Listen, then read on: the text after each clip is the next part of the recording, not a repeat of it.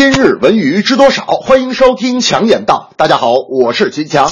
近日，在上海男篮老板姚明的牵头之下，CBA 联赛十八支俱乐部投资人在东莞召开会议，签署了注册中职篮篮球俱乐部北京股份有限公司的各项法律文件，由他们发起的 CBA 联合公司正式开启工商注册程序。目前，各家俱乐部就中职篮公司的各项事宜已基本达成共识，只要手续流程走完，中职篮公司将宣告正式成立。中职篮的一场改革也即将开始。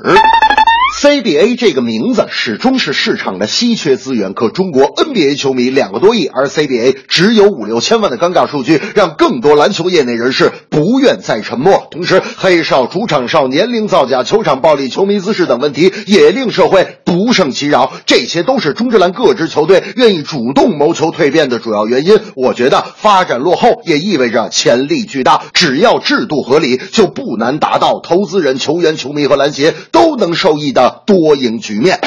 姚明当年在 NBA 打的是中锋，这个中锋啊，篮下是他得分的基本方式。可大明那天非跟我抬杠说：“哎呀，强哥，你知道吧？姚明投三分的命中率在全 NBA 是第一位的。”我说：“大明，你这不胡说吗？姚明职业生涯在 NBA 就没投过几个三分球。”大明说：“对呀，姚明主动投过两个三分球，一个中了，一个没中。NBA 职业生涯三分球命中率百分之五十，你说是不是 NBA 第一？”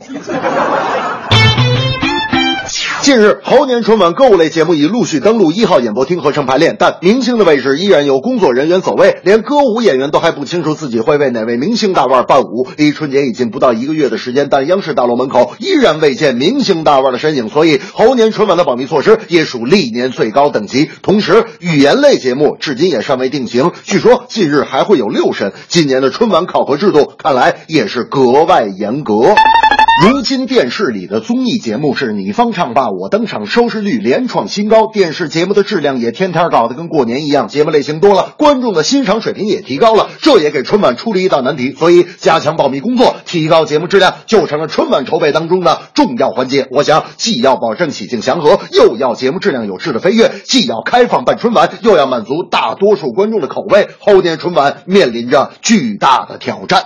那天我看见大明拿着一沓新版人民币坐在办公室数钱呢。我说大明啊，这是到了年底要给我分红啊。大明说分啥红啊？这是年底给孩子的。我说你这么早就开始包压岁钱了？大明说哎呀，想想小的时候收到大人的压岁钱，内心是无比的高兴和激动，这是大人对晚辈的一种期待和祝福啊。但是当我参加工作之后，你说我咋就这么痛恨这项封建迷信活动呢？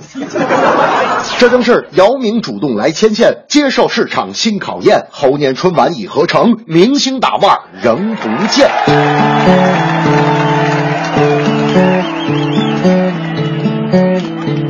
中职篮新公司即将成立，挖掘篮球的巨大潜力。具体工作是。也要有勇敢面对的勇气。